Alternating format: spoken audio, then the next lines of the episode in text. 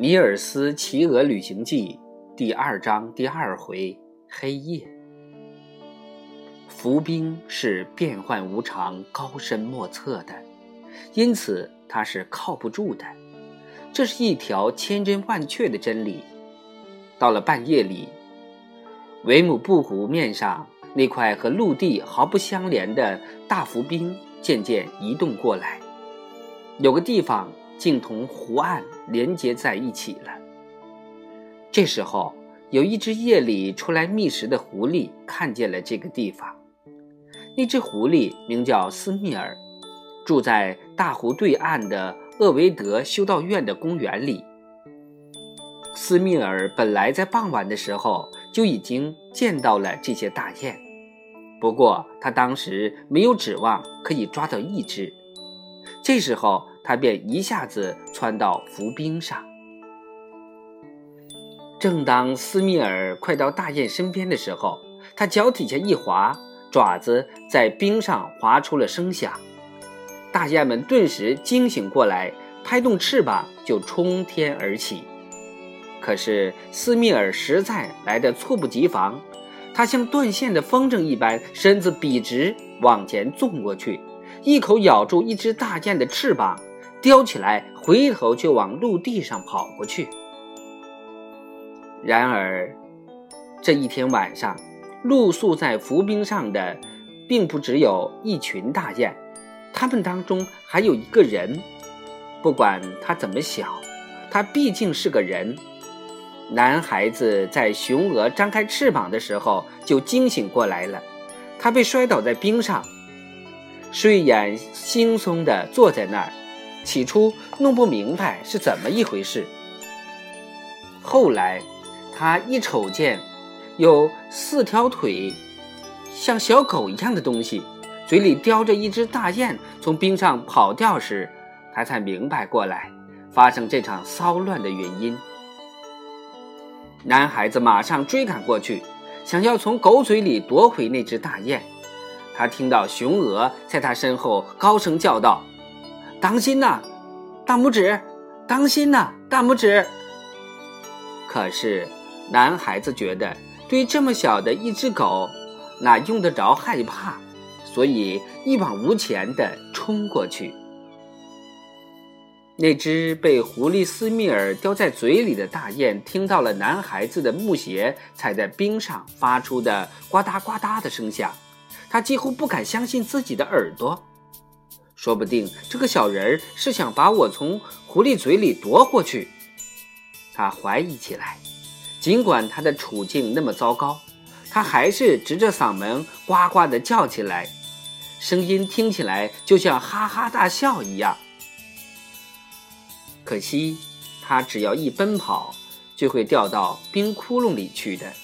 他惋惜地想到。尽管夜是那么黑。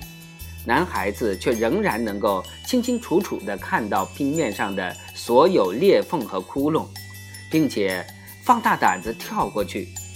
原来，他现在有了一双小精灵的夜视眼，能够在黑暗里看得见东西。他看到湖面和岸边，就像在白天一样清楚。狐狸斯密尔从浮冰同陆地相连的地方登上了岸。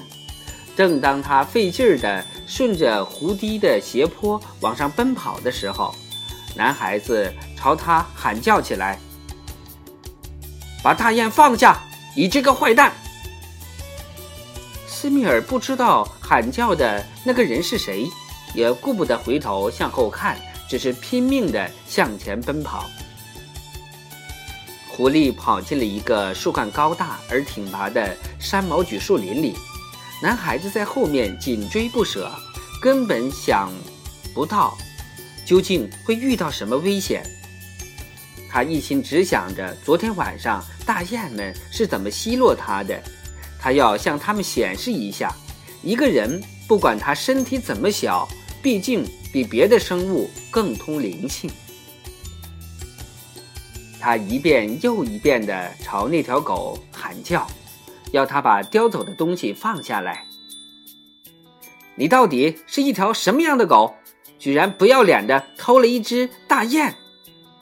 他叫喊说：“马上把它放下，否则你等着瞧，要挨一顿怎样的痛打！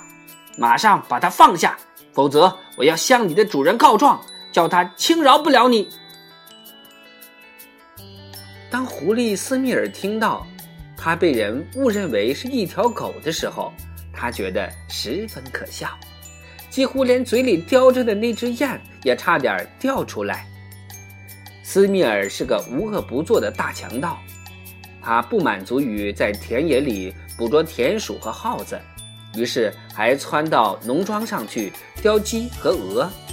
他知道这一代人家见到他都害怕的要命，所以像这样荒唐的话，他从小到现在还真没有认真的听到过。可是男孩子跑得那么快。他觉得那些粗壮的山毛榉树似乎在他身边哗啦啦地往后闪开。他终于追上了斯密尔，用手一把捉住了他的尾巴。现在，我把大雁从你嘴里抢下来！他大声喊道，并且用尽力气攥住狐狸的尾巴。但是他没有那么大的力气，拖拽不住斯密尔。狐狸拖着他往前跑，山毛榉树的枯叶纷纷扬扬地飘落在他的身边。这时候，斯密尔好像明白过来，原来追上来的人没啥危险。他停下身来，把大雁撂到地上，用前爪按住它，免得它逃走。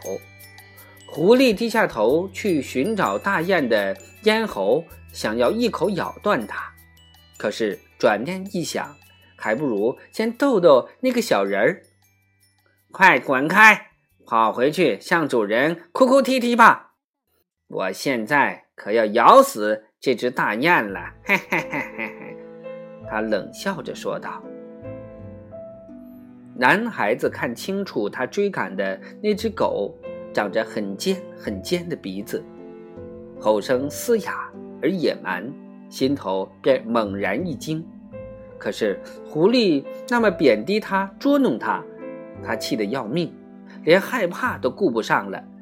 他攥紧了狐狸尾巴，用脚蹬住一棵山毛榉树树根。